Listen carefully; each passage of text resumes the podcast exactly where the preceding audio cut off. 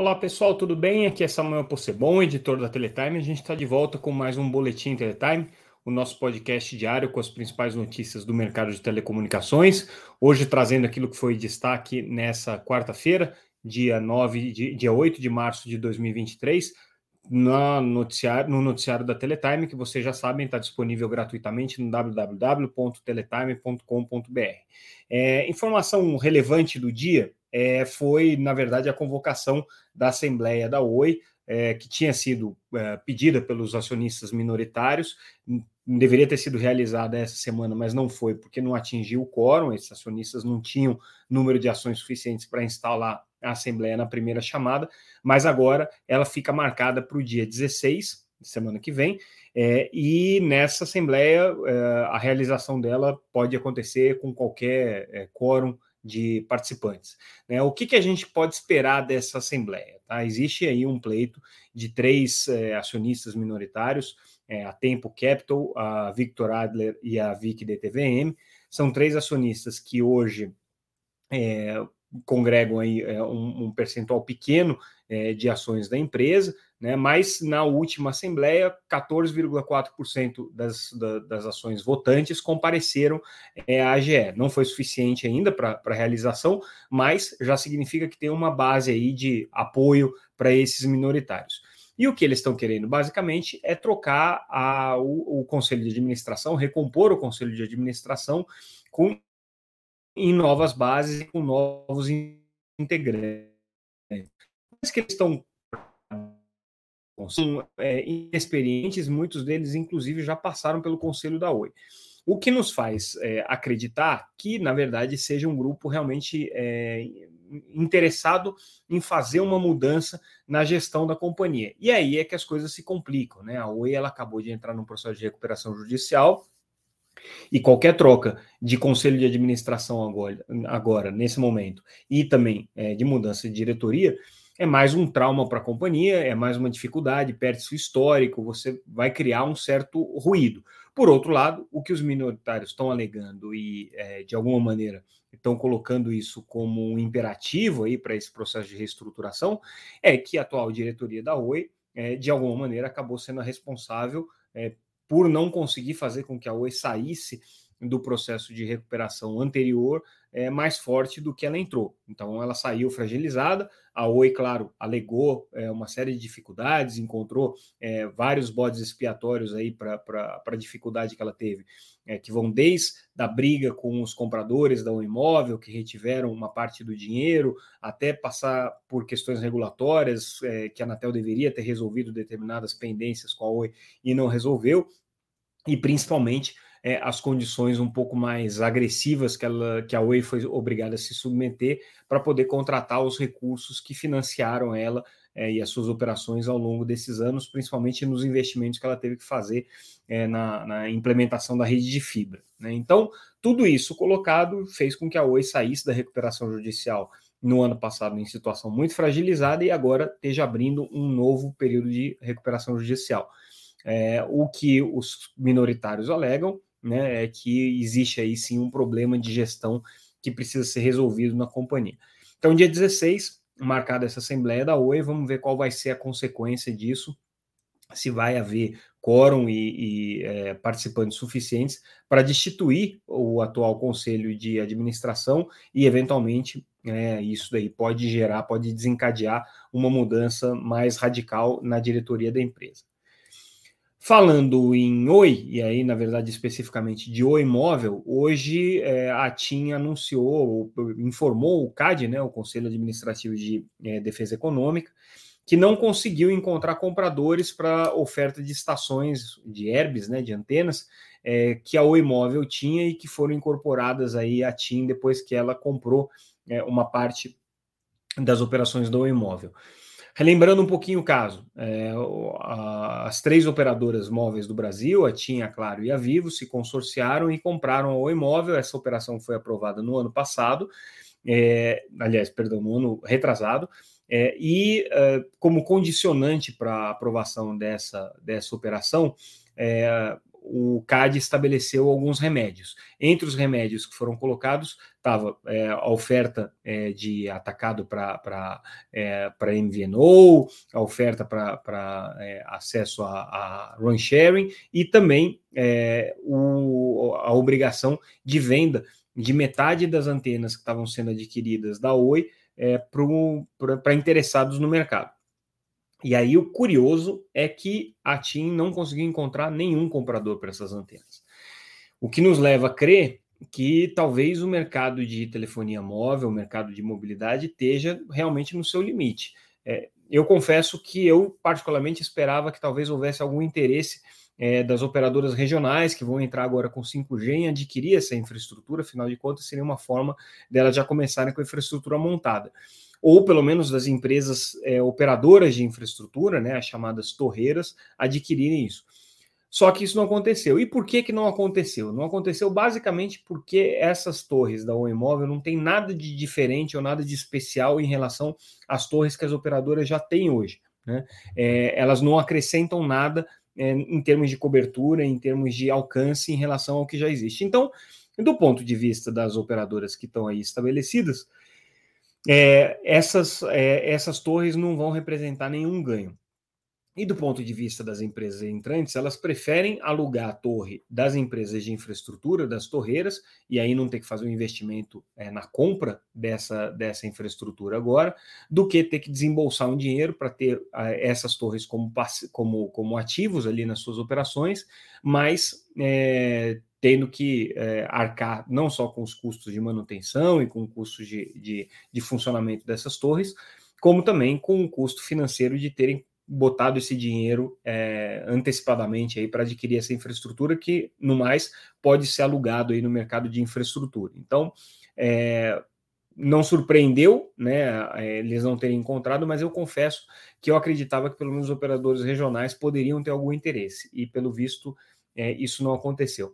Essa é uma pauta que a gente vai ter que ficar muito de olho daqui para frente. Os operadores regionais, até onde a gente tem conversado aí no mercado, têm tido muita dificuldade para encontrar planos de negócio que se viabilizem no mercado de telefonia móvel. É, esse é um bicho bem mais complicado do que fazer banda larga fixa, do que fazer redes de fibra, que é o que os operadores regionais até então é, vinham fazendo. É, se preparar para a oferta de serviços é, de 5G não é uma coisa simples para esses operadores e o mercado está bastante reticente com relação à viabilidade de algumas, pelo menos, dessas operações é, em 5G é, regionais que vão surgir daqui para frente.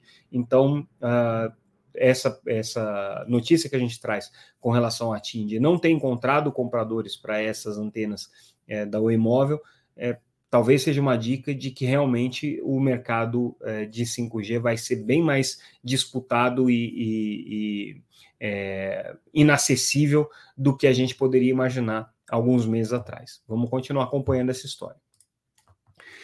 Ontem a gente trouxe uma matéria com relação à cautelar da Anatel, é, pedida pela base Telco, uma operadora, uma empresa que se qualifica como uma integradora, né, e que traz a proposta de operação do chip neutro que é um SIM card, um chip de, de celular, que pode funcionar na rede de qualquer operadora é, móvel, né, de qualquer uma das operadoras móveis.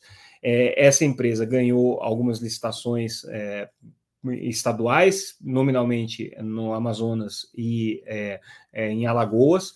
É, essas licitações para serviços de conectividade em escolas, para serviços de conectividade voltadas para a educação, é, segundo a empresa, deveria é, ter sido é, é viabilizada através da oferta de é, capacidade nas redes móveis da TIM, da Claro e da Vivo. É, essa negociação não foi possível e eles foram para a Anatel. Aí a Anatel determinou que essa negociação se mantivesse. Não, as empresas não podem rechaçar ou re, se recusar a negociar com a base telco. A notícia que a gente traz é que as operadoras virtuais ficaram é, estarrecidas com essa cautelar que a Anatel deu, obrigando essa negociação. É, e aí a reclamação deles é com relação à base telco, a, a empresa que conseguiu é, essa cautelar. Porque eles alegam que essa empresa está tentando fazer revenda de capacidade de é, banda larga móvel, sem ser uma operadora de SMP, sem ser uma operadora móvel, sem ser uma MVNO, que é uma operadora virtual. Então, as operadoras virtuais alegam aí nesse, nesse processo que é, a base telco deveria ser uma empresa de telecomunicações e não vender é, isso como um serviço de valor adicionado, porque na prática o que ela está vendendo é conectividade. É, é, um argumento que bate, bate, com o argumento das operadoras de telecomunicações, que é, foram afetadas por essa é, cautelar da Anatel, é, e só mostra que esse tema é um tema bastante complexo, bastante é, polêmico, porque apesar do conceito de chip neutro ser um conceito interessante, inovador e, e, e é, ainda não explorado no mercado brasileiro, é, talvez não seja um modelo economicamente tão viável assim. Pelo menos é isso que me disseram tanto as MVNOs quanto as grandes operadoras móveis. Assim, esse modelo de chip neutro ele agrega uma dificuldade técnica adicional, tem uma, uma necessidade de integração e, ao mesmo tempo, é, não é um modelo que traz ganhos de escala e benefícios econômicos, pelo menos não nesse momento. Talvez no futuro, com todas as empresas fornecendo é, capacidade para esses integradores de chip neutro, você, no processo de competição, consiga até reduzir valores. Mas hoje, no cenário que você tem hoje, é mais barato é, você prestar o serviço diretamente ao consumidor. Mudando de assunto, é, hoje foi dia de eleições das comissões no Senado, e aí na Comissão de Ciência e Tecnologia foi eleito o senador Carlos Viana, é, do Podemos. O senador ele não tem é, proximidade com o setor de telecomunicações, é, poucas vezes é, interagiu com o setor, é, mas de qualquer maneira já traz uma ideia bastante polêmica, que é a ideia de trazer para a CCT, que é a Comissão de Ciência e Tecnologia, a sabatina e a aprovação dos integrantes da Anatel. Na visão do Carlos Viana, hoje a Comissão de Infraestrutura, que é quem faz essa sabatina, é, não deveria é, manter essa função justamente porque a Comissão de Infraestrutura está tem como responsabilidade olhar projetos estruturantes, enquanto a CCT é uma comissão muito mais voltada para políticas públicas, e aí faz todo sentido é, a sabatina direta com é, os integrantes indicados para a Anatel, com os nomes indicados pela presidência da República para a Anatel. Então, esse é o pleito que ele está fazendo, não é um pleito novo. O ex-senador Jean Paul Prats, que agora é presidente da Petrobras, é, já tinha tido essa ideia, não conseguiu vingar, é um tema que já se discute há muitos anos, e basicamente as comissões não querem perder o poder de sabatina, porque isso dá muito poder e muito prestígio para ela. Né? Então a comissão de infraestrutura tem ali nessa, nessa é, responsabilidade de sabatinar os indicados para a Anatel uma, uma, uma forma de se cacifar ali junto ao Poder Executivo é bastante relevante. Então, difícil que o senador Carlos Viana consiga fazer essa mudança, mas de qualquer maneira ele está tentando, ele vai tentar promover essa alteração aqui. É, lembrando que, no caso da Comissão de Ciência e Tecnologia, né, é, as pautas que eles analisam são relacionadas, obviamente, a isso. Né? O senador eleito aqui foi, é, foi um integrante já do mercado de, é, de comunicações, vamos dizer assim, tendo sido repórter aí em várias emissoras de televisão, mas ele não tem projetos relevantes na área de telecom, pelo menos não que a gente tenha localizado até esse momento.